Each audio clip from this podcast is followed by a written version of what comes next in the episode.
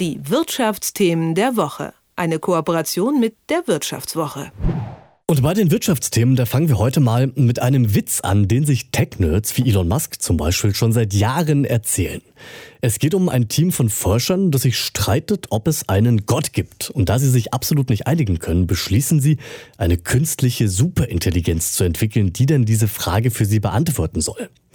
Als die Wissenschaftler fertig sind und der Software ihre Frage stellen können, gibt es den Allmächtigen, da lautet die Antwort der KI jetzt schon. Ja, vielleicht eher ein Denkanstoß als ein Witz. Denn wenn wir alleine schon sehen, was der Sprachbot ChatGPT inzwischen für eine Reichweite und für Fähigkeiten hat, dann stellt sich inzwischen dringender denn je die Frage, ob wir Menschen einmal von einer Errungenschaft kontrolliert werden, die wir selbst entwickelt haben.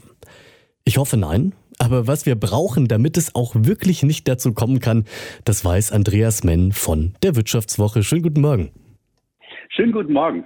Andreas, wenn wir uns mal die neueste Version von ChatGPT anschauen, die kann Hausaufgaben machen, Prüfungen bestehen, Codes schreiben, mit uns diskutieren, so viele Sachen, für die man bisher meistens Menschen gebraucht hat. Müssen wir denn Angst haben, dass wir bald überflüssig werden? Ja, das ist eine Frage, die sich in der Menschheit schon öfter gestellt hat, weil neue Technologien gekommen sind. Diesmal ist es wirklich so, dass da eine Allzwecktechnik äh, entsteht, die unser Denken nachahmt und teilweise möglicherweise ersetzen kann. Es gibt eine jüngste Studie der Investmentbank Goldman Sachs, die sich das äh, ausgerechnet hat und kommt darauf, dass 300 Millionen äh, Jobäquivalente, wie man das ja so nennt, in Europa und den USA im Prinzip dadurch ersetzt werden könnten, wenn wir KI einsetzen, ähm, weil sehr, sehr viele Aufgaben dadurch erledigt werden könnten, die man im Alltag im Büro zum Beispiel so macht. Äh, vor allen Dingen betroffen administrative Aufgaben, äh, Juristen auch vor allen Dingen. Verträge lassen sich leicht automatisch schreiben inzwischen, ähm, sogar auch Architekten. Ähm, wie, wie sehr das dann auch passiert, das ist immer noch auf einem anderen Blatt. Ähm, das theoretische Potenzial und die wirkliche Ausübung der Technik sind dann zwei Seiten der ganzen Geschichte.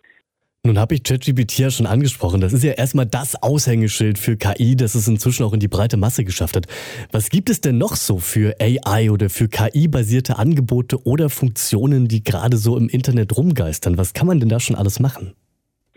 Ja, es gibt eine unfassbare Fülle von äh, Apps und Anwendungen äh, und KI-Modellen, die dort draußen äh, unterwegs sind. Fast jeden Tag erscheinen Dutzende neue. Ähm, also man kann einfach mit wenigen Worten eine komplette Präsentation für sein nächstes Meeting erstellen, inklusive automatisch erzeugter Bilder ähm, die von Tools wie Midjourney erzeugt werden. Äh, höchst realistische Fotos in unserer Titelstrecke haben wir schon die Krönung von Camilla Parker Bowles äh, vorausgesehen äh, als Foto. Ähm, es gibt Tools, die Proteine vorhersagen. Wie werden die aussehen, was sehr wichtig ist, um Medikamente zu entwickeln.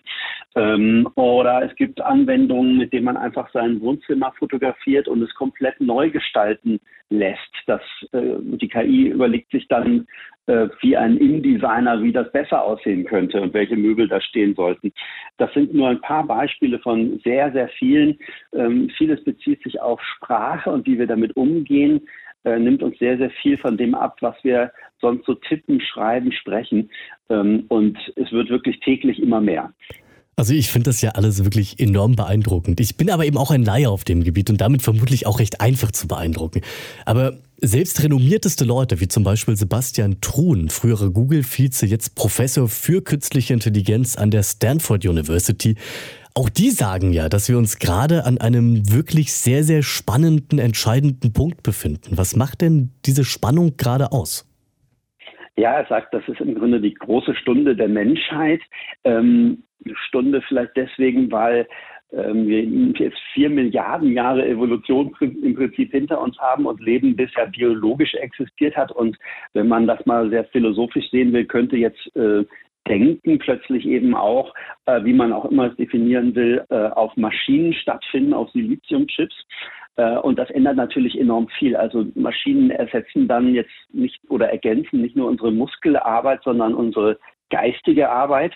Ähm, und das kann natürlich je nachdem, wie schnell sich das Ganze entwickelt, enorme Konsequenzen haben. Ähm, ChatGPT wirkt ja jetzt schon als äh, sei es in vielen Dingen schlauer als wir, besteht äh, Universitätstests in verschiedensten äh, Bereichen von Jura bis Medizin.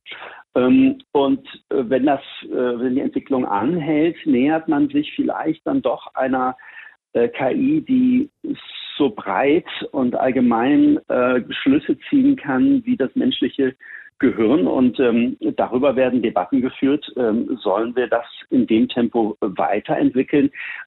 Ist es wahrscheinlich, dass das bald passiert? Äh, und was hat das für Konsequenzen für die Menschen, die bisher arbeiten, aber auch für Risiken, die Technologie zu missbrauchen?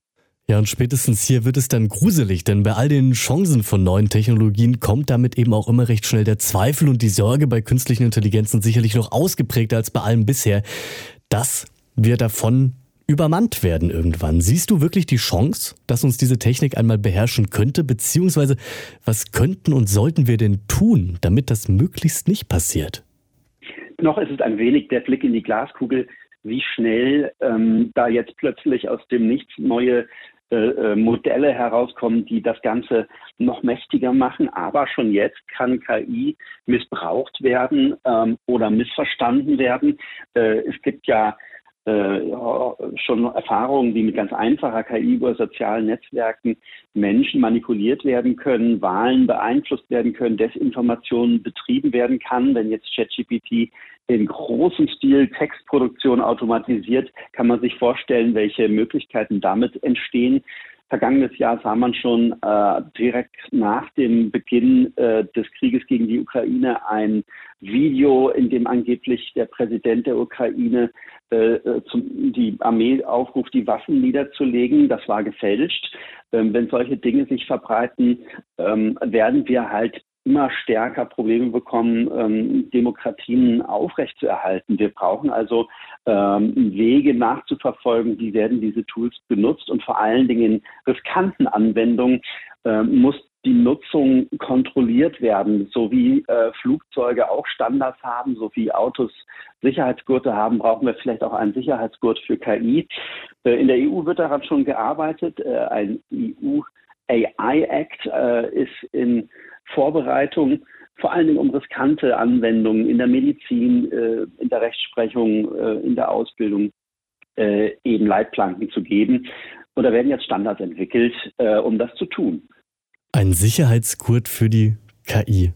Finde ich ein sehr schönes Zitat. Kommt von Andreas Menn von der Wirtschaftswoche. Und der Grund, warum er sich mit diesem Thema so gut auskennt, der liegt darin, dass er gemeinsam mit Thomas Kuhn und Theresa Raufmann einen sehr langen Text geschrieben hat zu den Chancen und Risiken der KI.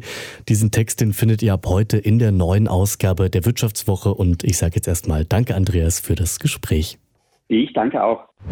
Die Wirtschaftsthemen der Woche. Eine Kooperation mit der Wirtschaftswoche.